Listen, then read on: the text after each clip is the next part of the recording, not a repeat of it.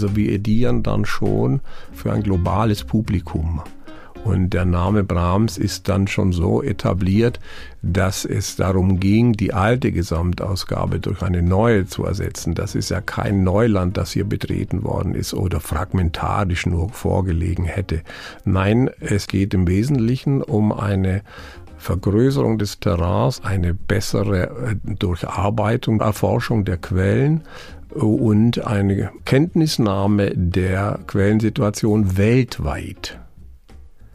Das ist äh, neu und das gab es bei der ersten Brahms Gesamtausgabe 1926 bis 28 nicht.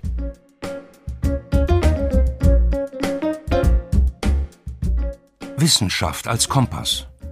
Der Podcast der Akademie der Wissenschaften in Hamburg.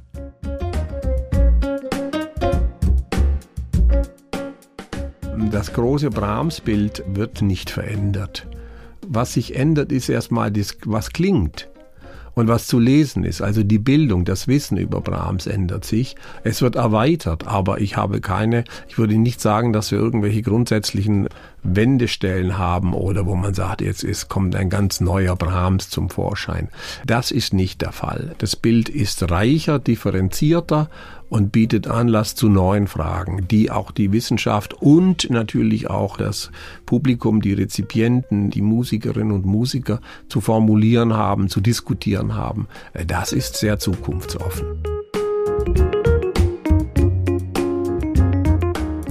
Wer gern klassische Musik hört, wer vielleicht sogar selbst klassische Musik spielt oder singt, hat sich vielleicht schon mal gefragt, wie eben auf welchem Weg und in welcher Qualität die Musik überliefert ist. Wie fängt eine Edition der Noten zu einem Werk möglichst genau das ein, was sich der Komponist, die Komponistin gedacht hat? Denn es gibt zum Beispiel, aber nicht nur im Fall von Johannes Brahms etwa Korrekturfahnen, Fehler in Drucken, spätere handschriftliche Notizen oder sogar verschollene Teile eines Werks, die noch viel viele Jahrzehnte später einzufügen sind. Um zu erschließen, was möglicherweise Brahms abschließende Vorstellung von der Musik war, die er komponiert hat, darum kümmert sich in Kiel die Forschungsstelle der Johannes Brahms Gesamtausgabe. Diese Gesamtausgabe entsteht seit 1991 im Rahmen des Akademienprogramms. Dieses bundesweit größte Forschungsprogramm der Wissenschaftsakademien für geistes- und sozialwissenschaftliche Grundlagenforschung umfasst aktuell 128 sogenannte Langzeitvorhaben, darunter auch eine Reihe von musikwissenschaftlichen Editionen. Insgesamt sind es aktuell 18 Musikeditionen, darunter historisch kritische Ausgaben der Komposition Kompositionen von Franz Schubert und Richard Strauss. Ebenso vertreten ist das 20. Jahrhundert durch eine historisch-kritische Ausgabe aller Werke, Schriften und Briefe von Bernd Alois Zimmermann. Ganz frisch dazugekommen ist die Werkausgabe von Erich Wolfgang Korngold. Gerade fertiggestellt ist die historisch-kritische Ausgabe aller Werke von Josef Haydn. Diese klingenden Namen gleich zu Beginn, um uns einzustimmen auf eine Ausgabe unseres Podcasts Wissenschaft als Kompass. Ganz im Zeichen von Musikforschung und mit Blick auf das Akademienprogramm. Als Gast begrüßen darf ich Professor Dr. Siegfried Oechsle. Sie können uns sehr kundig Einblicke in beide Bereiche geben. Sie sind Professor für historische Musikwissenschaft an der Christian-Albrechts-Universität zu Kiel und erleben als wissenschaftlicher Leiter der Johannes Brahms Gesamtausgabe, wie eine große, 66 Bände umfassende Werkedition eines bedeutenden Komponisten entsteht. Zugleich haben sie bis Frühjahr 2020 sechs Jahre als Vorsitzender der Wissenschaftlichen Kommission der Union der Deutschen Wissenschaftsakademien gewirkt. Ein Gremium, dem sie als Mitglied der Akademie der Wissenschaften in Hamburg schon seit 2007 angehörten. Sie haben also viele Jahre mitentschieden, welche neuen Langzeitforschungsprojekte zum Akademienprogramm gehören, auch evaluiert, wie die Forschenden ihre Aufgaben umgesetzt haben. Aktuell umfasst das Akademienprogramm eben 128 Vorhaben, deren Auftrag es ist, Gegenstände des globalen kulturellen Erbes zu erschließen, zu sichern und zu vergegenwärtigen. Ihre Faszination für das Programm im Ganzen dauert an, haben Sie mir im Vorwege erzählt. Schön, dass Sie da sind, Herr Professor Oechsle. Mein Name ist Dagmar Penzlin, ich bin Referentin für digitale Kommunikation an der Akademie der Wissenschaften in Hamburg und ich begrüße Sie herzlich zu unserem Podcast. Herr Professor Oechsle, seit 1991 entsteht in Kiel die neue Gesamtausgabe der Werke von Johannes Brahms. Nach 31 Jahren sind jetzt 36 Notenbände von 66 geplanten fertig. Drei neue Bände erscheinen im Herbst 2022, unter anderem ein deutsches Requiem und Brahms Triumphlied. Sehr viele Werke sind neu zu idieren, sind schon neu idiert, vom kurzen Lied für eine Singstimme und Klavier eben bis hin zu Symphonien oder einem abendfüllenden Werk wie ein deutsches Requiem von Brahms. Warum braucht es diese lange Zeit, um eine solche Gesamtausgabe zu erstellen? Ganz kurz geantwortet könnte man sagen, weil Brahms so viel komponiert hat weil auch das Material, was zu einer Komposition gehört, sehr umfangreich ist. Äh, das fängt ja an äh, mit äh, Skizzen, mit einem Particell. Das wäre so eine Art Kurzfassung einer großen Partitur, aber mehr als ein zweihändiger Klavierauszug. Dann sind überliefert Partiturkopien, Abschriften, Korrektursammelhandschriften, dann Partiturreinschriften, also jede Menge Material, bis es dann zur Stichvorlage kommt. Zum Quellenbestand gehört aber auch dann das definitive Erstdruckexemplar, Brahms Handexemplar. Das war für die alte Brahms Gesamtausgabe eigentlich der maßgebliche Ausgangspunkt. Ediert wurde eigentlich nach dem Prinzip Fassung letzter Hand. Und äh, da spielten die sogenannten Handexemplare von Brahms eine große Rolle. Die neue Brahms-Ausgabe geht da mit einer erheblich größeren Tiefenperspektive vor. Wichtig ist eben auch zu erkennen und zu berichten, darzustellen, äh, wie der Entstehungsprozess gelaufen ist. Brahms hat, das gehört zu den Brahms-Klischees, eben nicht alles weggeworfen. So, es heißt ja, dass Brahms da sehr radikal gewesen sei. Das trifft auch für manche Strecken zu. Aber es ist doch erstaunlich viel erhalten. Und es werden auch äh, neue Funde noch gemacht. Auf Dachböden, Korrekturabzüge aus dem alten Simrock Verlag, die dann über Erbschaftsbeziehungen in die Schweiz gewandert sind und dort von dem Mitarbeiter des Brahms Forschungszentrums in Kiel dort gefunden worden ist. Michael Struck hat äh, dafür gesorgt, dass diese Dinge nach Kiel kommen. Sie befinden sich heute in Lübeck beim Brahms Institut, dass diese Quellen kaufen konnte. Wir haben sie ausgewertet. Das sind also Zuwächse, die unterwegs einfach entstehen können. Ja, diese Zuwächse, Sie sagen es, es gibt immer wieder Funde. Nichtsdestotrotz mussten Sie ja auch anfangen und sagen, mit den Werken fangen wir an zu idieren.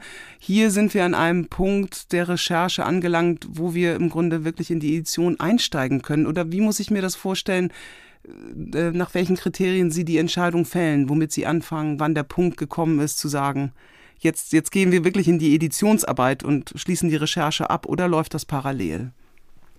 Da wäre es vielleicht sinnvoll, ein wenig in die Entstehungsgeschichte der Ausgabe einzusteigen, denn es wurde nicht gleich mit dem Edieren begonnen. Der Anfang war 1991, das, da gab es schon einen langen Vorlauf.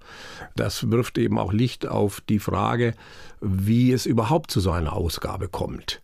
Das sind ja Impulse, die nicht allein aus der Wissenschaft kommen, sondern auch aus der musikalischen Praxis, von Musikverlagen, das äh, Archiv der Gesellschaft der Musikfreunde in Wien als die Hauptbibliothek in Sachen Brahms-Quellen gab Impulse und man suchte dann nach der Kombination von Verlag, Universität und Landesförderung denn es muss immer auch eine Finanzierung über Landesmittel erfolgen. 50 Prozent Bundesmittel, 50 Prozent Landesmittel, das ist der Schlüssel im Akademienprogramm. Und bis das alles beieinander ist, hat das so einige Jahre gedauert. Ein wesentlicher Ausgangsimpuls oder ein Anstoß war das Brahms Werkverzeichnis von Margit McCorkle, 1984 herausgekommen. Das gab einen bis dahin einfach nicht existierenden Überblick über die Fülle der Brahms-Materialien. Und so kamen die Dinge zusammen. 91 konnte begonnen werden. Nach, da gab es auch noch Pilotstudien, um einfach zu beweisen, dass die Mitarbeiter und die Mitarbeiterin, dass die imstande sind, das auch zu machen. Also da finden sehr viele Kontrollen am Anfang statt. Ähm, und dann ging es 1991 los. Der erste Band erschien aber 1996. Die fünf Jahre brauchte man, um ein Archiv aufzubauen, um die Quellen zu beschaffen, um Literatur zu beschaffen. Es musste ja im Prinzip ein Forschungsinstitut etabliert werden. Und äh, dann ging es auch um Kontakte zur Brahms Welt in Sachen Wissenschaft, Forschung weltweit. Denn das alte Konzept des Edierens, das 1991 noch bestand, ist, gilt mittlerweile nicht mehr. Es hat sich nicht bewährt, nämlich die Berücksichtigung und der Einbezug ausländischer Experten, die nicht in der Arbeitsstelle arbeiten, also externe, ehrenamtliche Editorinnen und Editoren. Das war der Anfang und bis dieses Team, wenn man so will, organisiert war, das dauerte eben diese Zeit.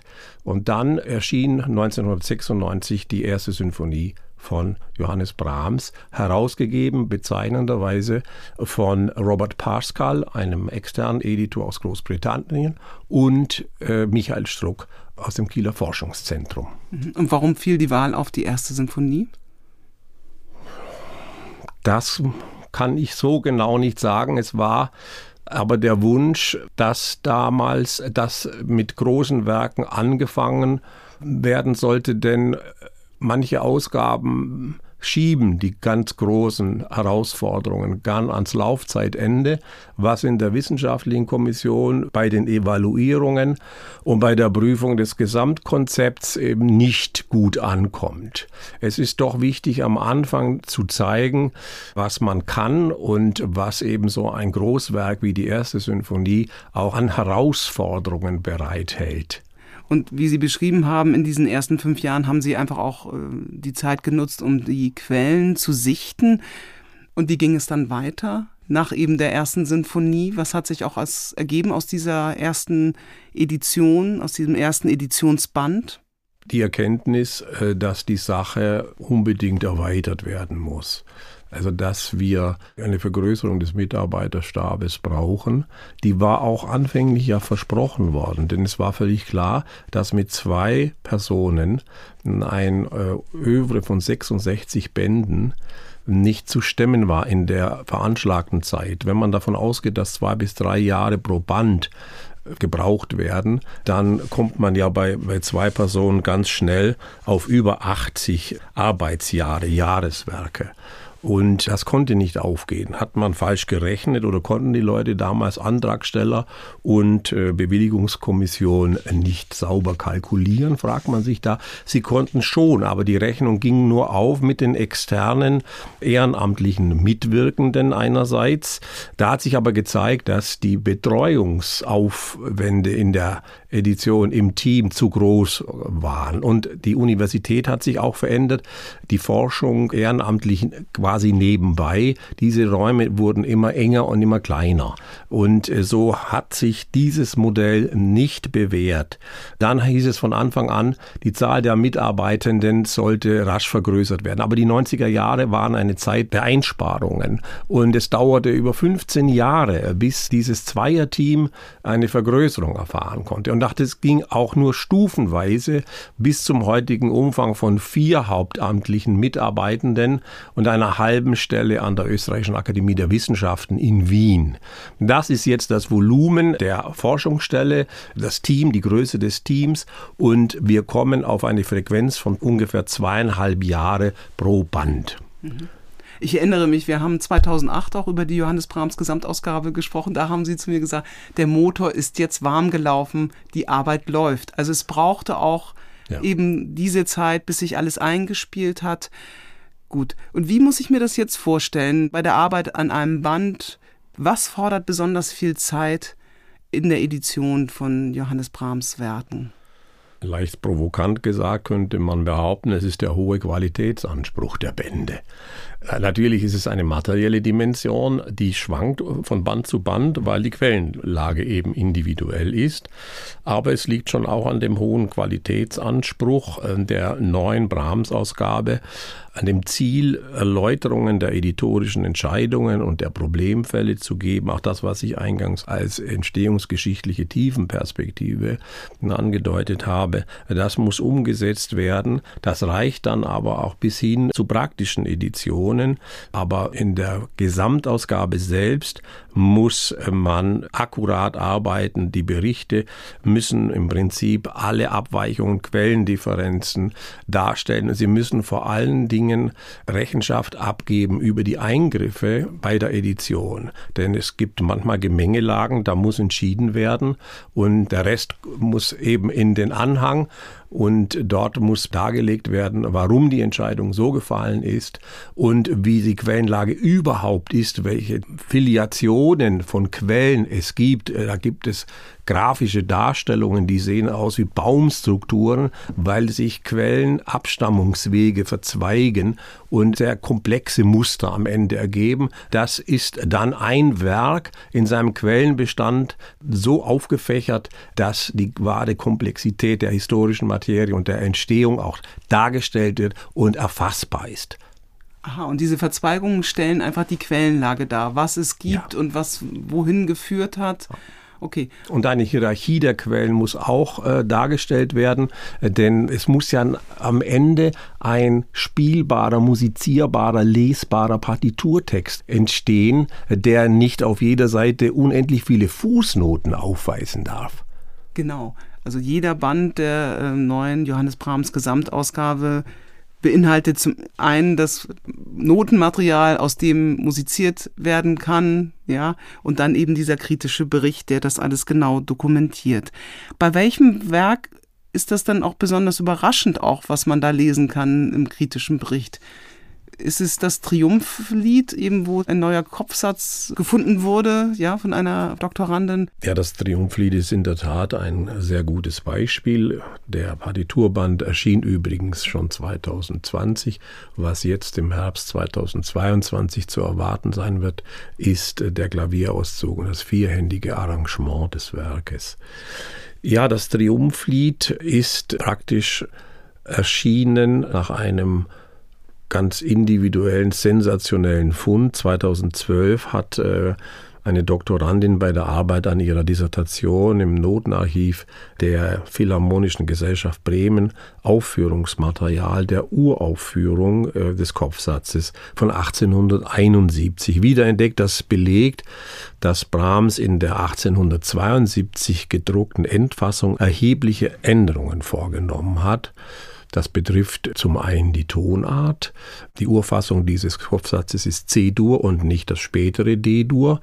Und es wurden eben auch Instrumente hinzugefügt, äh, Kontrafagott und Tuba, um die Bässe zu unterstützen. Und insgesamt kann man sagen, es sind mehr als 300 Abweichungen zur D-Dur-Fassung, der späteren definitiven Druckfassung. Und inwiefern ist das auch schon aufgenommen worden im Musikleben? Inwiefern gibt es jetzt eben Aufführungen, die eben dieser neuen Ausgabe auch folgen? Und gab es darauf auch Reaktionen, Kritiken, Aufsätze, vielleicht auch in der Wissenschaft selbst auch, dass Dinge äh, zu revidieren waren, die man angenommen hat im Umfeld äh, des Entstehens dieses, dieses Werkes von Brahms?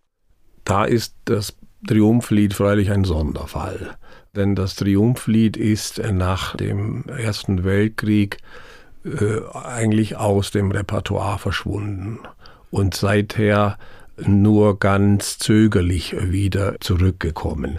Das liegt an dem singulären Anlass 1870-71, Deutsch-Französische Krieg. Die Materie ist neu aufgearbeitet worden von dem Kollegen Tadai aus Bremen, der mitgewirkt hat an der Edition. Da ist eine ausführliche Rezeptionsgeschichte Teil des Bandes geworden. Das ist gerade bei dem, bei dem Werk äh, unverzichtbar gewesen. Und insofern muss man nun da auch einen längeren Zeitraum in Anschlag bringen, bis man Wirkungen des konkreten Bandes von 2020 erfassen kann. Das geht dann nicht so schnell. Es liegt aber auch ein wenig an einer, sagen wir mal, materialen Trägheit der Sache.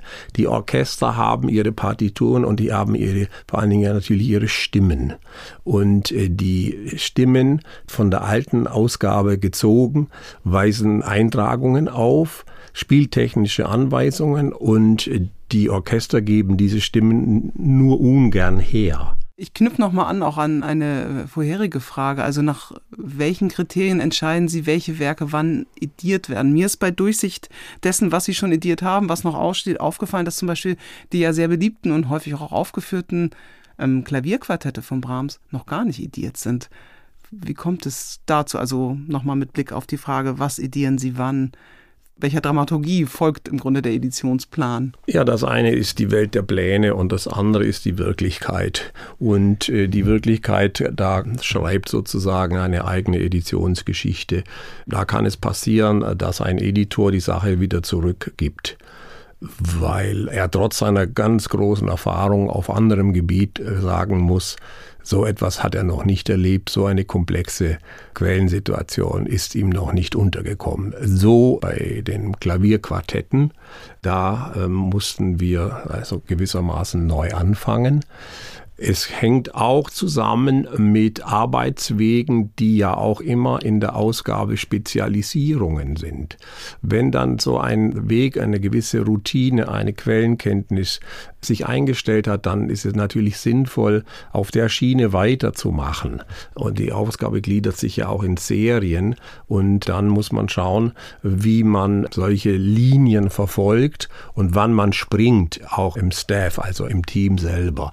Da gibt es eben auch Dinge, die, äh, die da berücksichtigt werden müssen, sodass man sagen kann, nach außen hin lässt sich eigentlich kein Muster erkennen.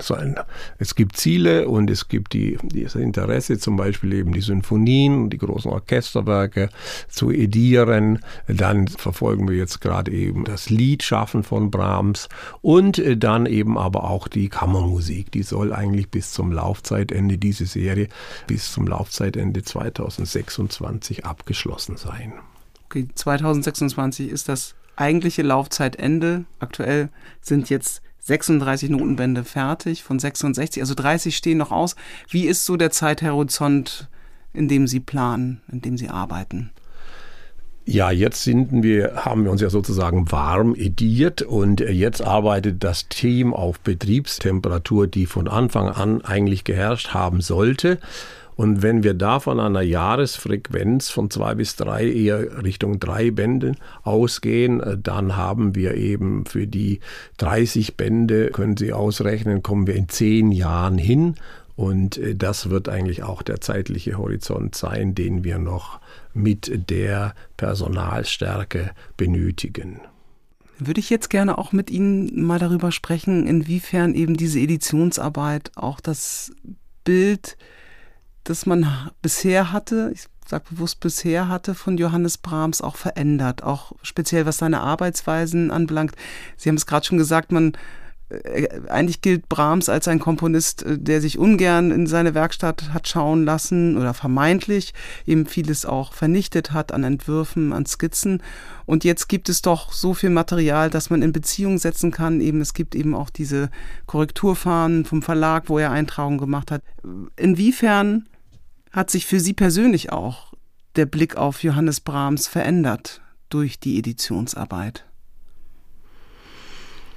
Natürlich lässt sich das abschließend gar nicht sagen. Und es ist auch so, dass das Bild auf Brahms von außen sich anders ausnimmt als das aus dem Team, aus dem wissenschaftlichen Milieu. Das Brahms-Bild hat sich äh, so gravierend im Großen und Ganzen nicht geändert. Was aber vollkommen neu ist, teilweise ist die Kenntnis über die Entstehungsgeschichte der einzelnen Werke, die Entscheidungen, die getroffen worden sind von Brahms und von anderen. Da muss man konkret an den einzelnen Werken die Dinge verhandeln. Eigentlich ist äh, das Brahms-Bild dann etwas, an dem laufend gearbeitet wird, auch auf der Grundlage, die wir schaffen. Und dazu gehören dann eben auch die Briefquellen, die mehr und mehr erschlossen sind äh, und äh, auch die Briefe etwa von Brahms Freunden. Die Schumann-Briefedition ist gerade ein, ist ein neuer Doppelband erschienen. Also das Material wird ja immer größer, umfänglicher und man kann das Netzwerk der Beziehungen, die wichtig waren für die Entstehung der Werke, genauer rekonstruieren. Und das ist wiederum die Ausgangsbasis für die Formung der Brahms-Bilder. Das Brahms-Bild wäre im Singular eigentlich auch schon schief. Da gibt es sehr unterschiedliche Brahms-Bilder. Der Brahms der frühen Jahre, der Brahms in Düsseldorf, da muss dann der Name Clara Schumann und die besondere Beziehung zu ihr fallen. Dann das Spätwerk, die Entschlüsse mit dem Komponieren aufzuhören. Man muss ja von mehreren sprechen. Und diese ganze Landschaft, die wird eigentlich genauer erhellt. Sie wird auch größer in den Einzelheiten und muss dann immer neu beurteilt, ausgemessen werden. Alte Bilder müssen überprüft werden. Das ist eigentlich die laufende Arbeit, die wir unterstützen und die wir in Teilen überhaupt erst möglich machen mit dieser Ausgabe. Inwiefern lässt sich dann auch anhand jetzt dieser Quellenrecherchen auch etwas noch zusätzlich in Erfahrung bringen, auch was das musikalische Denken, die musikalische Ästhetik, das Selbstverständnis von Brahms auch anbelangt? Gibt es da Kernerkenntnisse, die auch neu sind, die auch in die Diskussion über Brahms und sein Schaffen einfließen? Auch da würde ich eher bei den einzelnen Werken ansetzen. Man darf gespannt sein auf die auf den großen Band des deutschen Requiems. Da geht es ja um schon allein um die Geschichte des Textes und um die Frage, wie viele Sätze ursprünglich geplant waren und wie es zur Endgestalt kam. Da ist auch die Frage natürlich ganz wichtig, äh, die im Raum steht, wie ist das Textkonzept zu bewerten in Richtung des christologischen Verständnisses des Textes. Das große Brahms-Bild äh, wird nicht verändert. Was sich ändert, ist erstmal was klingt und was zu lesen ist. Also die Bildung, das Wissen über Brahms ändert sich. Es wird erweitert, aber ich habe keine, ich würde nicht sagen, dass wir irgendwelche grundsätzlichen Wendestellen haben oder wo man sagt, jetzt ist, kommt ein ganz neuer Brahms zum Vorschein. Das ist nicht der Fall. Das Bild ist reicher, differenzierter und bietet Anlass zu neuen Fragen, die auch die Wissenschaft und natürlich auch das Publikum, die Rezipienten, die Musikerinnen und Musiker zu formulieren haben, zu diskutieren haben. Das ist sehr zukunftsoffen. Aber die grundweichen Stellungen im Reden und Denken über Brahms sind eigentlich äh, im Wesentlichen unverändert. Also wir haben keine Funde äh, zu berichten, äh, über Funde zu berichten, die das Brahms-Bild sozusagen grundstürzend verändern würden. Das ist nicht der Fall. Ist das typisch für die Editionsarbeit, dass im Grunde es wirklich um das Werk, die Werkgestalt geht, aber was eben die Biografik anbelangt, es in der Regel nicht so weltbewegende neue Erkenntnisse gibt? Es hängt auch damit zusammen, dass Brahms in der zweiten Hälfte des 19. Jahrhunderts gewirkt hat und diese historische Zeit doch schon immer sehr gut erschlossen war. Also auch schon zu Brahms Lebzeiten gab es eben äh, hier Sammlungen, wissenschaftliches Interesse, Biografik, Gesamtausgaben. Brahms hat selber mitgewirkt an Gesamtausgaben, hat sich als Editor betätigt. Also das moderne äh, Verständnis von musikgeschichtlicher Materie und ihrer Quellengrundlage, das stammt auch mit aus dem 19. Jahrhundert und Brahms war ein Teil dieser geschichtlichen Veränderungen. Herr Professor Oechsle, gemäß des Auftrags, dem sich das Akademienprogramm verschrieben hat, eben kulturelles Erbe zu erschließen, zu sichern und zu bewahren, warum lohnt der Aufwand mit Blick auf diesen Anspruch, wenn wir an eben die geschilderte immense Detailarbeit denken, die eine neue historisch-kritische Gesamtausgabe der Werke von Johannes Brahms verlangt? Oder anders gefragt, inwiefern gehört Johannes Brahms Musik zum kulturellen Erbe? Das ist eine gute Frage, weil die Antwort eigentlich im ersten Atemzug ganz selbstverständlich ausfallen müsste.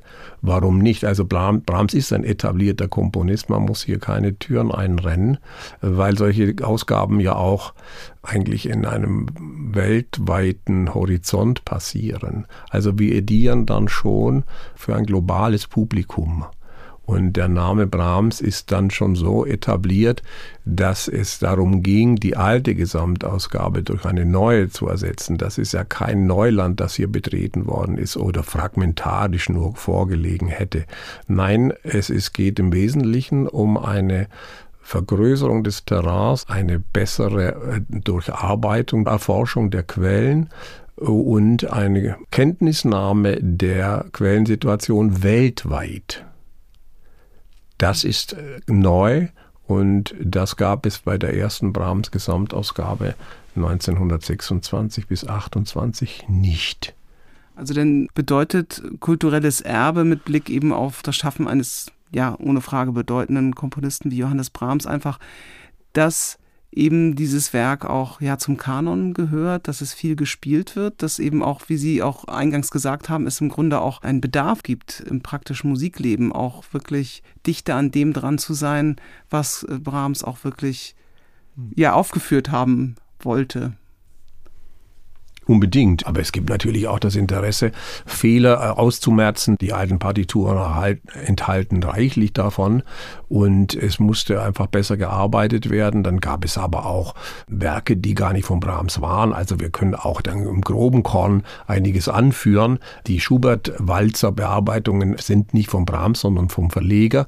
Die mussten also nicht zugeschrieben werden, sondern abgeschrieben werden. Abschriften sind ja normalerweise Kopistentätigkeiten, aber wir haben ja den Begriff noch dafür, dass man einem Autor ein Werk nimmt.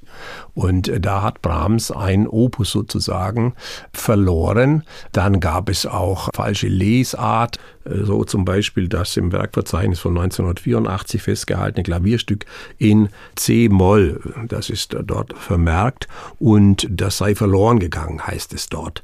Das ist aber falsch, denn die Ausgabe basiert auf einem Lesefehler des Schumann, Clara Schumann-Biografen Berthold Litzmann in seiner Übertragung der Briefe von Clara an Johannes Brahms für eine Druckausgabe. Und äh, da bezieht sich das Ganze auf ein an Clara geschicktes Stück in E-Moll.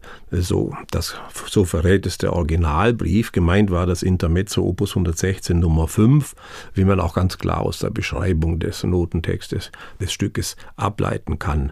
Äh, Litzmann hat sich also hier einfach vertan und hat sozusagen eine Art Phantomwerk geschaffen. Das ist nun wieder verschwunden und äh, Brahms wurde gewissermaßen um ein Stück erleichtert. Das heißt im Grunde in der Editionsarbeit gilt es so eine grundsätzlich kritische Energie immer aufrechtzuerhalten, also im Grunde alles zu hinterfragen. Ja. Ich, ja, alles zu hinterfragen. Ja, die Kunst besteht darin, alles zu hinterfragen und das gleichzeitig aber nicht sozusagen als eine Art Grundstil einer Ausgabe, so als eine, eine Art Dünkel auch äh, vor sich herzutragen, dass man alles untersuchen muss, jeden Stein aufheben muss. Das ist schon richtig, aber wir bewegen uns in einem schwierigen Feld, wo dauernd gezeigt werden muss, warum das so lange dauert und wo auch manchmal anklingt, dass es zu lange dauert, als zu genau vorgegangen wird. Also das äh, ist schon ein Feld, wo man sagen muss, ja, es wird alles genauestens untersucht, aber es muss immer die Notwendigkeit des Tuns mit bedacht und kritisch bedacht werden. Deswegen ist auch eine historisch kritische Gesamtausgabe, die hat auch diesen selbstbezüglichen Anteil, nicht nur gerichtet aufs Material. Und was muss man können, um mitzuarbeiten an so einer historisch kritischen Gesamtausgabe? Musikwissenschaft studiert haben, wahrscheinlich in der Regel, oder? Eine sehr umfassende Frage. Das ist einerseits natürlich das fachliche Wissen, die fachliche Kenntnis, die Erfahrung. Wichtig ist für uns schon, ob die Leute irgendwann mal so in Richtung Philologie abgebogen sind. Also der Umgang mit Quellenmaterial, die Fähigkeit, jetzt auf dem Feld von Punkt, Punkt, Komma, Strich so ungefähr zu arbeiten und auch kleinste Unregelmäßigkeiten, Abweichungen in Notenskizzen zu erkennen. Das so ein detektivischer Sinn fürs Geschriebene in dem Fall sollte sich entwickelt haben im Laufe der Beschäftigung mit Musikgeschichte viel äh, Geduld bei den langwierigen Korrekturarbeiten. Im Unterschied zu textlichen Editionen haben wir manchmal fünf bis sechs Korrekturgänge. Der Notensatz ist eine völlig eigene Domäne, die auch ganz eigene Herstellungs- und Korrekturwege aufweist. Und wie viele äh, Leute, wie Sie sagen, arbeiten an einem Band? Ist das im Grunde immer das Vier-Augen-Prinzip mindestens gegeben? mindestens. Das kommt auf die Korrekturfahnenart, das Stadium der Korrekturlesung an und das wird mindestens nach dem Vier-Augen-Prinzip in der Arbeitsstelle dann auch durchgeführt. Herr Professor Oechsle, wir haben jetzt ausführlich über die Johannes Brahms Gesamtausgabe gesprochen. Sie entsteht im Rahmen des Akademienprogramms, je zur Hälfte finanziert vom Bund und vom Land Schleswig-Holstein, getragen von der Akademie der Wissenschaften und der Literatur in Mainz. Weiten wir den Blick. Mich würde interessieren, welche kompositorischen Gesamtwerke verlangen nach einer Gesamtausgabe oder wer definiert und bestimmt, ob eine neue historisch-kritische Gesamtausgabe entstehen soll, wie etwa jetzt im Fall von Erich Wolfgang Korngold. Zu so einer Entscheidung führen viele Wege, Impulse, Denkanstöße hin. Und bis sich das zu einem konkreten Projekt verdichtet, das ist ein sehr, sehr langer Weg. Ich denke, dass wichtig war innerhalb des Akademienprogramms mit den Vorhaben und dem Material, das sie edieren, stärker ins 20. Jahrhundert Richtung Gegenwart äh, aufzubrechen. Und da stieg das Interesse auch an, an Künstlerinnen und Künstlern im 20. Jahrhundert. Korngold ist ein Komponist aus dieser Zeit. Bernd Alois Zimmermann, ein anderer. Wir hatten schon die Schönberg-Gesamtausgabe, die ja nun äh, schon so gut wie abgeschlossen ist. Aber da ging es darum, doch mit dem Akademienprogramm in die Richtung der neueren Musik des 20. Jahrhunderts vorzustoßen. Ein weiterer Impuls war der Gedanke, dass wir intermedial stärker ausgerichtet arbeiten, dass also Övres zum Zuge kommen, die nicht nur aus komponierten Werken, aus Musikwerken bestehen, sondern eben wie im Falle von Korngold durch die Komposition zu Filmen, äh, aus Filmmusik, aus der Verbindung von Bildspur, Tonspur und äh, das was ist natürlich eine enorme neue editorische Herausforderung. In älteren Ausgaben, zum Beispiel bei der Eisler Gesamtausgabe, hat man, äh, ja, da gibt es ja eben auch Kompositionen äh, zu Filmen. Da äh, finden Sie nur die Zeitangaben in der Partitur nach Minuten und Sekunden, wo dann äh, die Bildsequenz anzubringen ist. Aber äh, es ist nicht in der Ausgabe zu rezipieren, nachzuverfolgen, wie das bei der Korngold-Ausgabe dann angestrebt wird. Genau, das ist ja auch eine besondere Herausforderung, im Grunde da auch dann, ja, Editionswerkzeuge zu entwickeln, um so etwas abzubilden und dann wahrscheinlich auch äh, auf verschiedenen Ebenen zu veröffentlichen. Also eben zum einen schon auch Papierbände, aber dann auch eben vor allen Dingen im digitalen oder auch äh, vielleicht, keine Ahnung, auf DVD oder wie man so etwas dann zur Verfügung auch stellen möchte die digitalen editorischen Tools müssen erarbeitet werden in Zusammenarbeit mit einschlägigen Firmen. Das kann nicht alles sozusagen aus dem musikologischen einheimischen Bestand geleistet werden. Äh, dann ist, sind äh, Fragen der Rechte zu klären. Was lässt sich publizieren? Was gibt sozusagen Warner und Hollywood her? Äh, und was geht technisch? Mit welchem Aufwand lässt sich das machen?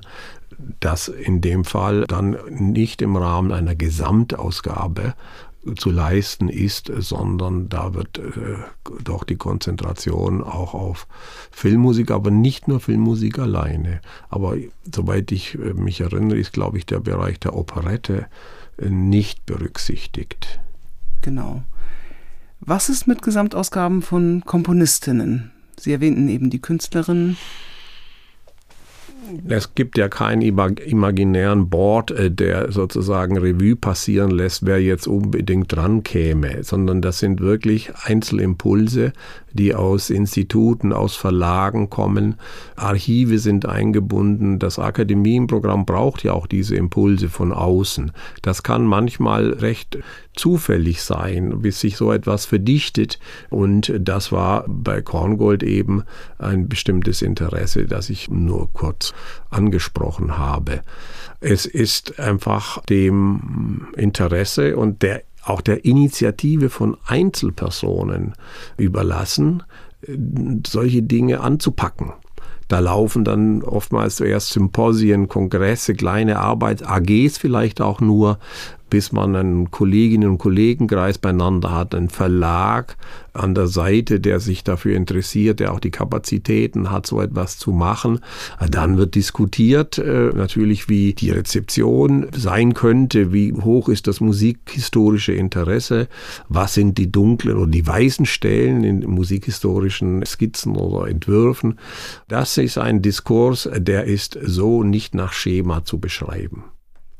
Zum Beispiel Emilie Meyer wäre so eine Kandidatin, wo man mal, oder Louise Farranc, da muss man sehen, was, was geht. Und das klingt jetzt ganz platt, aber die Quellenlage, die Machbarkeit ist natürlich für sowas entscheidend, denn es muss finanziert werden. Es sind jedes Mal nicht wenige Millionen, äh, die nötig sind, um so ein Projekt zu stemmen und dann über eine Dauer von bis zu 25 Jahren. Ja, Emilie Meyer hat ja auch viele große Orchesterwerke geschrieben. Ja. Eine der wenigen Komponistinnen im 19. Jahrhundert, im Grunde die, diese großen Formate bedienen konnte, also sich das auch erkämpft hat. Hm, fände ich interessant. Emilie Meyer, habe ich auch im Vorweg habe ich so ein bisschen geguckt, aber da habe ich gesehen, irgendwie das, das Oeuvre ist ja relativ klein, ob das vielleicht mhm. auch zu klein ist, also von der Zahl, wenn man es vergleicht mit Brahms, hat ja immer auch dann aus mhm. der Zeit äh, Gründe. Aber das wäre nicht im Grunde das Kriterium, dass man sagt, es hat nicht diese Dimensionen von Brahms schaffen, es sind weniger Werke, aber sie sind musikgeschichtlich interessant aus verschiedenen Gründen.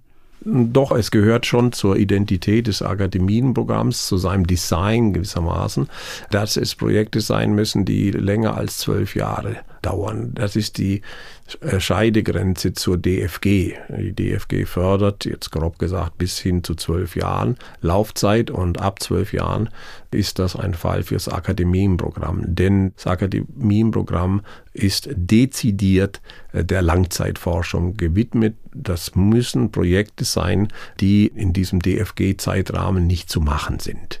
Das ist essentiell, sonst kommt es gar nicht durch. Und es muss eine Jahressumme von mehr als 120.000 in den Kosten auflaufen. Sonst ist auch die Nummer einfach zu klein. Das Akademienprogramm ist in seiner Konstruktion so ausgerichtet und weltweit einzigartig, dass solche Großprojekte gestemmt werden können in der Koordination auch der finanziellen, ökonomischen von Bund und Ländern und getragen von der Union der acht Wissenschaftsakademien. Das ist ein sehr großer Apparat hat, der auch ganz bestimmte Werkstücke, sage ich jetzt einmal, herstellen soll. Dinge, die im DFG oder in, in anderen finanziellen Rahmen gehen, Thyssen-Stiftung und wie auch immer, äh, das ist, äh, da arbeitet manchmal zu. Also die wissenschaftliche Kommission im Akademienprogramm sieht es eigentlich doch gerne, wenn, wenn solche großen Projekte einmal äh, sozusagen ventiliert werden, wenn es Pilotprojekte gibt, die dann klären, was geht und was nicht geht. DFG-Vorlaufprojekte, Thyssen-Projekte. Wir haben auch ähm, einen Mitarbeiter in der Brahms Gesamtausgabe aus einem Thyssen-Projekt gewonnen, das dem Brahms-Projekt angegliedert war. Also das sind eben auch sozusagen ziemlich komplexe Arrangements, Konstruktionen von Projekten, ihren Größen, ihren Reichweiten und ihrem Aufkommen, was auch die finanziellen Mittel anbetrifft. Das Akademienprogramm ist eben das gemeinsame Forschungsprogramm der Wissenschaftsakademien seit 1980. Was zeichnet denn einen erfolgversprechenden Antrag für ein Langzeitvorhaben aus, auch außerhalb der Musik? Also was sind so Kriterien, die auch immer in der Diskussion waren, auch während Ihrer Zeit als Leiter der wissenschaftlichen Kommission? Sie haben das schon mal angesprochen, es geht um das kulturelle Erbe und zwar doch in einer globalen Dimension. um Erschließung, Bewahrung, Interpretation und Präsentation von Teilen zumindest des globalen kulturellen Erbes.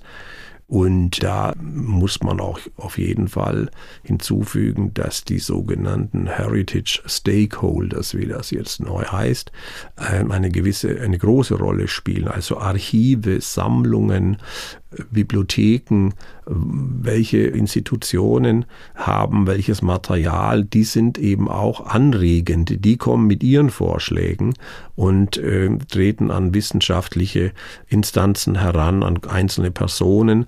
Da geht es wirklich um diese große Forschungs- und Vermittlungsleistung des Programmes auf dieser Ebene, äh, um vielschichtige und dynamische Deutungskontexte des kulturellen Erbes. Und diesen Anforderungen muss so eine Projektidee dann schon gewachsen sein.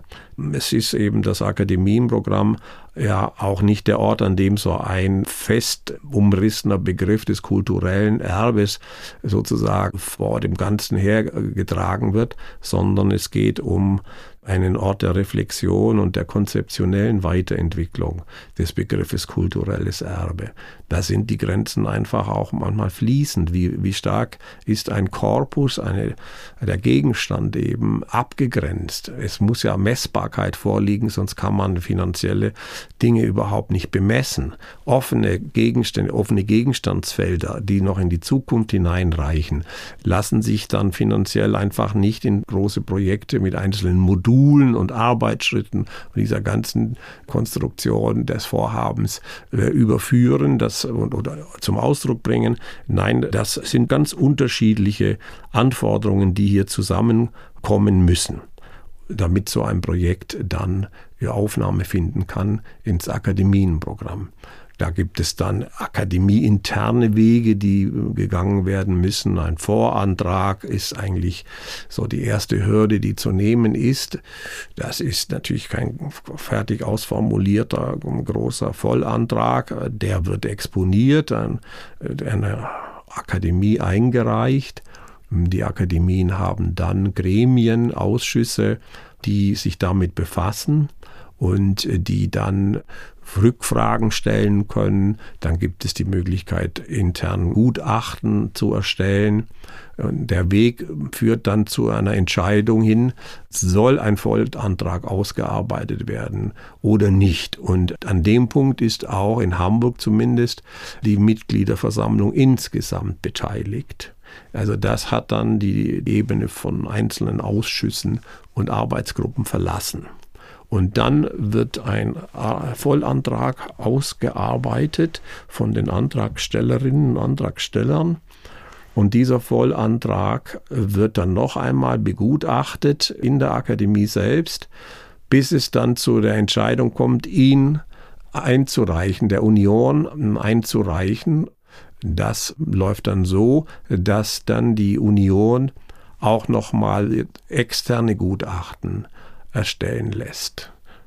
Weil die Projektidee, die überzeugend ist, das eine, das andere ist eben auch die wahrscheinlich exzellente Umsetzung, ja. die dann ja auch immer noch wieder evaluiert wird.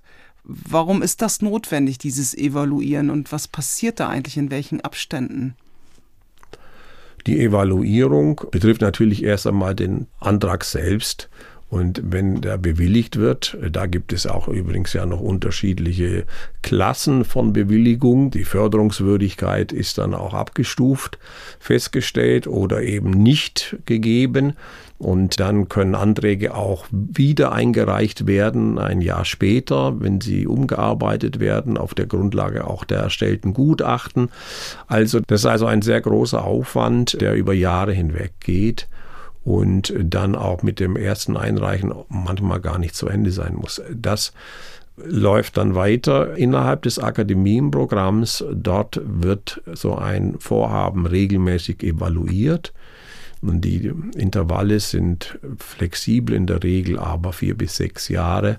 Und dann wird da auch auf Grundlage einer Begehung des Vorhabens durch externe Gutachterinnen und Gutachter, ähm, das ist meist mehrtägig, also ein- bis zweitägige Begehung, wird so ein Vorhaben auf Herz und Nieren geprüft auf Herz und Nieren geprüft. Ja, es ist aber zum anderen ja auch wirklich dann kann ich mir vorstellen, wenn ich mir vorstelle, ich wäre Wissenschaftlerin und, und das, so viele kluge Köpfe beugen sich auch mit über die Idee oder wenn ich Teil eines Teams bin. Im Grunde kann das ja eigentlich den Ideen nur gut tun, weil sie dadurch im Grunde immer mehr auch an, ja, an Gestalt gewinnen, an Tiefe gewinnen und auch Ideen noch dazukommen, Aspekte. Oder ist das eine zu äh, idealistische Vorstellung, die ich habe, was Nein. bei so einem Prozess im Idealfall auch im Grunde herauskommt? Nein, das äh, das ist in jedem Fall so, bezieht sich allerdings eben nicht allein auf die wissenschaftlich-inhaltliche Seite des Unternehmens, sondern auch auf die Infrastruktur. Da geht es um die Nachwuchsförderung, da geht es um die internationale Vernetzung, die Kooperation. Also das sind solche Projekte sind ja eigene Institute äh, mit einer eigenen Infrastruktur, mit einem nicht nur dem Output der Bände, sage ich jetzt einmal, wenn es um Texte geht, sondern eben auch wissenschaftliche Veranstaltungen, Publikationen, Jahrbücher etc. Also da gibt es eben auch Anregungen, auch was IT anbetrifft. Das ist eine ganz große, wichtige, zentrale neue Dimension. Die wissenschaftliche Kommission hat sich da auch erweitert in diese Richtung, um eben diese neuen Anforderungen der digitalen Forschung, der digital gestützten Forschung zu erfüllen. Herr Professor Oechsel, kommen wir noch zu den fünf Langzeitvorhaben der Akademie der Wissenschaften in Hamburg. Inwiefern sind es typische Langzeitvorhaben, typische Langzeitforschungsprojekte auch aus Ihrer Sicht eben als erfahrener ehemaliger Leiter der wissenschaftlichen Kommission? Ja, sie sind zum Teil typisch, das heißt ja, dass sie auf ein allgemeines hin geprüft werden können. Sie sind zum Teil aber total individuell und unvergleichbar. Und das ist ja ein, ein enormer Teil ihrer Qualität. Also ähm, der Gegenstandsbereich macht es natürlich erst einmal, das muss spannend individuell sein. Ich sage gesagt, wenn er ein wenig bedroht ist, also dass es zerfällt oder dass es schwer erreichbar ist, dass da so eine Art erhaltungssportliche Komponente mit dabei ist, dann wertet das die ganze Sache auf. Also bei dem Langzeitvorhaben INEL geht es um indigene nordeurasische Sprachen, also ein Sprachgebiet im Norden von Russland und von Finnland bis zu Ostasien sich erstreckend das sind äh, Sprachen, die oftmals nur noch von wenigen Sprechern gesprochen werden. Da geht es um die digitale empirische Datensammlung, um Corpora, die von diesen Dingen bedroht sind. Dann gibt es das Langzeitvorhaben Formule Litere Carte, äh, das erforscht und ediert ja etwas, was man eigentlich gar nicht so sich vorstellen mag. Das sind Formulare. Ja, Sie kennen Formulare, Formulare. Ich setze ihn nicht fort, aber die gibt es schon seit dem frühen Mittelalter. Und als Vorlagen für Urkunden und Briefe haben sie die, äh, dokumentiert sich darin auch die Gelehrtheit und die Vielfalt des Schreibens im frühmittelalterlichen Westeuropa. Dann das Langzeitprojekt zur Schriftkultur des christlichen Äthiopiens und Eritreas. Hier geht es um eine Handschrift Kultur äh, aus den frühchristlichen Jahrhunderten systematisch und multimedial aufgearbeitet und zur Darstellung gebracht. Dann das Vorhaben Etymologica, das sich griechisch-byzantinischen etymologischen Wörterbüchern widmet. Da geht es um bedeutende lexikografische Leistungen der antiken und der mittelalterlichen Wissensgeschichte in Europa. Und äh, zu guter Letzt dann ein ganz singuläres Vorhaben, faszinierend, Titel Entwicklung eines korpusbasierten elektronischen Wörterbuchs deutsche Gebärdensprache. Hier werden also gebärdensprachliche Texte in Anführungsstrichen von Gehörlosen gesammelt und in Teilen auch als Korpus der Öffentlichkeit zur Verfügung gestellt. Ein Teil davon ist eben auch auf Videobasis online publiziert. Und dieses äh, Langzeitvorhaben ist auf der Zielgeraden, also im Grunde die Zeit recht weit zurück, als der Antrag eben auch der Kommission vorlag. Ich kann mir vorstellen, dass eben dieses Projekt insbesondere auch Diskussionen ausgelöst hat. Salopp äh, wird ja auch gesagt, das ist im Grunde so der elektronische Duden, deutsche Gebärdensprache. Also inwiefern gilt es da auch eigene Kriterien und eigene Kategorien zu entwickeln, um zu erkennen, ja, dieses Langzeitvorhaben passt eben zu diesem Anspruch, kulturelles Erbe, etwas Besonderes einzufangen, zu bewahren, zu vergegenwärtigen. Also wie blicken Sie darauf, auch speziell auf dieses Projekt und auf das, was es erfordert hat, auch in der Bewertung und auch in der Evaluation dann immer fortlaufend auch? Eine große Herausforderung war natürlich die Immaterialität des Gegenstandes, seine performative Ausrichtung oder Erscheinungsweise. Ganz schwierig war das am Anfang für die Kommission, äh, sich dem Gegenstand überhaupt zu nähern, denn die, die wissenschaftliche Kompetenz der, innerhalb der Kommission war ehrlich gesagt äh, so äh, nur in Ansätzen vorhanden. Die Linguisten sind Sprachwissenschaftlerinnen und Sprachwissenschaftler, aber die Gebärdensprache ist eben keine bloße, sagen wir mal, mimische, gestische Übersetzung der Wörtersprache mit ihrer syntaktischen Struktur, sondern äh, das ist eben etwas eigenes, äh, medial auch eigenes, performativ eigenes äh, und das musste eben in seiner in seinem So sein und seiner historischen Entstehung und in seiner Eigenständigkeit erst einmal doch zur Kenntnis genommen werden. Da gab es lange Diskussionen und sehr engagierte Einsätze von einzelnen Personen, die dann fast mal in Richtung kleine Vorlesung gingen innerhalb der Kommissionssitzung. Mhm. Das lief nicht nach Schema F, das es sowieso nicht gibt. Ist klar. Natürlich nicht. Aber hier jetzt eben besonders und es ist ja auch wirklich auch für den Gebrauch gedacht. Auch ich kann mir vorstellen, wer die deutsche Gebärdensprache auch lernt, es gibt ja auch Menschen einfach, die nicht gehörlos sind, aber es lernen, um eben auch in dem Bereich zu arbeiten oder weil sie das fasziniert. Oder einfach auch, weil sie vielleicht auch jemanden kennengelernt haben und im Grunde auch mhm. selber äh, das auch sich erschließen möchten, dass man auch mit diesem, was da entsteht im Langzeitvorhaben, im Grunde sich diese deutsche Gebärdensprache auch mit aneignen kann. Ist jetzt so ein Gedanke von mir, ohne dass ich weiß, wie sonst so Lehrgänge sind. Aber was ich gesehen habe, war für mich sehr eindrücklich, dass ich dachte, ah, okay, so ein paar mhm. Basis Begriffe könnte ich jetzt auch schon zeigen, wenn ich das jetzt drei, vier Mal gesehen habe. Ja. ja. Ich war, kleine Einflechtung vielleicht, sehr persönlich auch sehr sehr interessiert und betroffen, muss man sagen, denn meine beiden Großeltern mütterlicherseits waren gehörlos und haben sich auf der gehörlosen Schule in Königsberg kennengelernt und dann geheiratet. Also ich bin damit aufgewachsen mit Gebärden und mit Ablesen der Sprache von den Lippen. Und das war natürlich irgendwo eine ganz merkwürdige zyklische Zusammenschließung früher kindlicher Eindrücke und späterer wissenschaftlicher Unternehmungen. Ja. So kommt das manchmal. Da schließt sich der Kreis in gewisser Weise, mhm. beziehungsweise haben Sie ein besonderes Verständnis auch von der Wichtigkeit auch, auch dieser Sprache dann auch mitgebracht. Ja, ähm, Sie haben es eben auch erwähnt, äh, dass eben insgesamt mit Blick auf die wissenschaftliche Kommission und deren Arbeit, auch deren Begutachtung von Anträgen, eben dieser Blick auf das, was an digitalen Möglichkeiten dabei mitschwingt, da drin enthalten ist, dass das eine große Rolle spielt. Zum anderen haben wir ja bei den fünf Langzeitvorhaben der Akademie der Wissenschaften in Hamburg sehr klar auch eben den Akzent auf die digitale Zugänglichkeit von den Ergebnissen, eben dann auch als Teil des Verbunds von Text Plus im Rahmen der nationalen Forschungsdateninfrastruktur. Welche Rolle spielt das jetzt bei der Johannes Brahms Gesamtausgabe, eben diese Aufbereitung für den digitalen Raum? Weil ich denke, 1991 war das ja noch kein Thema. Inwiefern ist das jetzt nachträglich noch etwas, worüber Sie nachdenken, was vielleicht noch einen Zusatz zu dem Vorhaben bringen könnte. Wie ist da die Diskussion, um jetzt den Kreis auch hier zu schließen, hin nochmal zu Johannes Brahms? Das Datum 1991 als Gründungsdatum der JBG, wie sie kurz genannt wird, verrät natürlich, dass die Ausgabe nicht zu den digital geborenen Unternehmungen rechnet.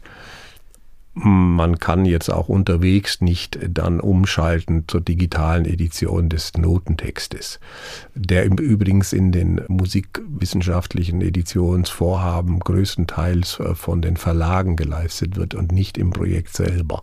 Also das digitale Notenstechen, sage ich einmal, ist eine hochkomplexe Angelegenheit, die der Verlag beisteuert, was dann aber allerdings eben auch äh, mit sich bringt, dass Druckkosten Zuschüsse für musikwissenschaftliche Vorhaben nicht sehr groß ausfallen müssen, weil die Last tragen die Verlage. Wir sprechen von einer Digitalisierung bei der Brahms Gesamtausgabe, auch in Richtung auf den bevorstehenden äh, Verlängerungsantrag. Eine digitale Komponente ist am Entstehen. Und die äh, lässt sich eigentlich in ihrer Notwendigkeit ganz trefflich beschreiben dadurch, dass wir seit Jahrzehnten, muss man nun sagen, intern in der Edition neue Daten finden, neue Daten schaffen. Und diese neuen Daten sind zwar Bestandteil zum einem gewissen Teil, zum essentiellen Teil, Bestandteil des Bandes jeweils, aber längst nicht alle Daten gelangen auch in die Printausgabe. Und das Werkverzeichnis von Frau McCorkle ist eben von 1984 und war damals natürlich, wie die solche Verzeichnisse das immer so an sich haben, auch zum Teil lückenhaft. Und diese Zuwächse an Informationen, an Daten, die liegen oder die existieren innerhalb des Teams, innerhalb der Forschungsstelle. Und die sollten gesichert werden, die sollten natürlich auch zugänglich sein. Und das ist unser Bestreben, dass die Informationen in einem Quellenkatalog, in einem digitalen Quellenkatalog zugänglich gemacht werden. Mhm. Nichtsdestotrotz wird ja, wie Sie auch vorgerechnet haben, roundabout in zehn Jahren so, so es denn kommt, wie geplant, die historisch-kritische Gesamtausgabe der Werke von Johannes Brahms fertig sein. Wie lange behält so eine historisch-kritische Gesamtausgabe eigentlich ihre Gültigkeit? Dass Sie, Sie, merken, ich zögere, weil wir eigentlich im Alltag natürlich davon ausgehen, und das gehört sich einfach so, dass das für ewig ist. Von, von der Vorstellung äh, muss das so sein.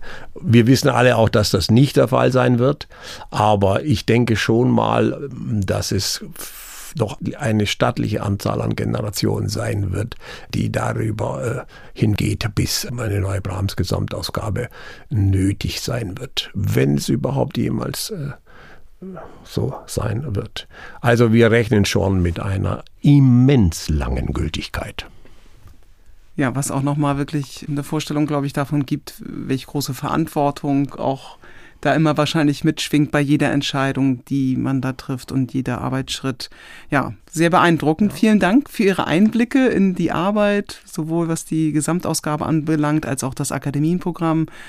Ja, herzlichen Dank für dieses Gespräch, Herr Professor Dr. Siegfried Oechsle, Professor für historische Musikwissenschaft an der Christian-Albrechts-Universität zu Kiel und wissenschaftlicher Leiter der Johannes Brahms Gesamtausgabe, die in Kiel entsteht. Ich danke Ihnen, liebe Frau Penzlin, mindestens auch im Namen des gesamten Teams. Gern geschehen. Am Mikrofon verabschiedet sich Dagmar Penzlin. Vielen Dank fürs Zuhören.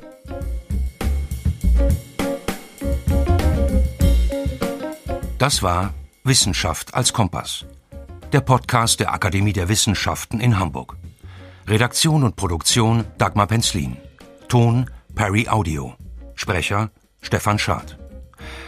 Eine Produktion der Akademie der Wissenschaften in Hamburg 2022. Finanziert aus Mitteln der Freien und Hansestadt Hamburg.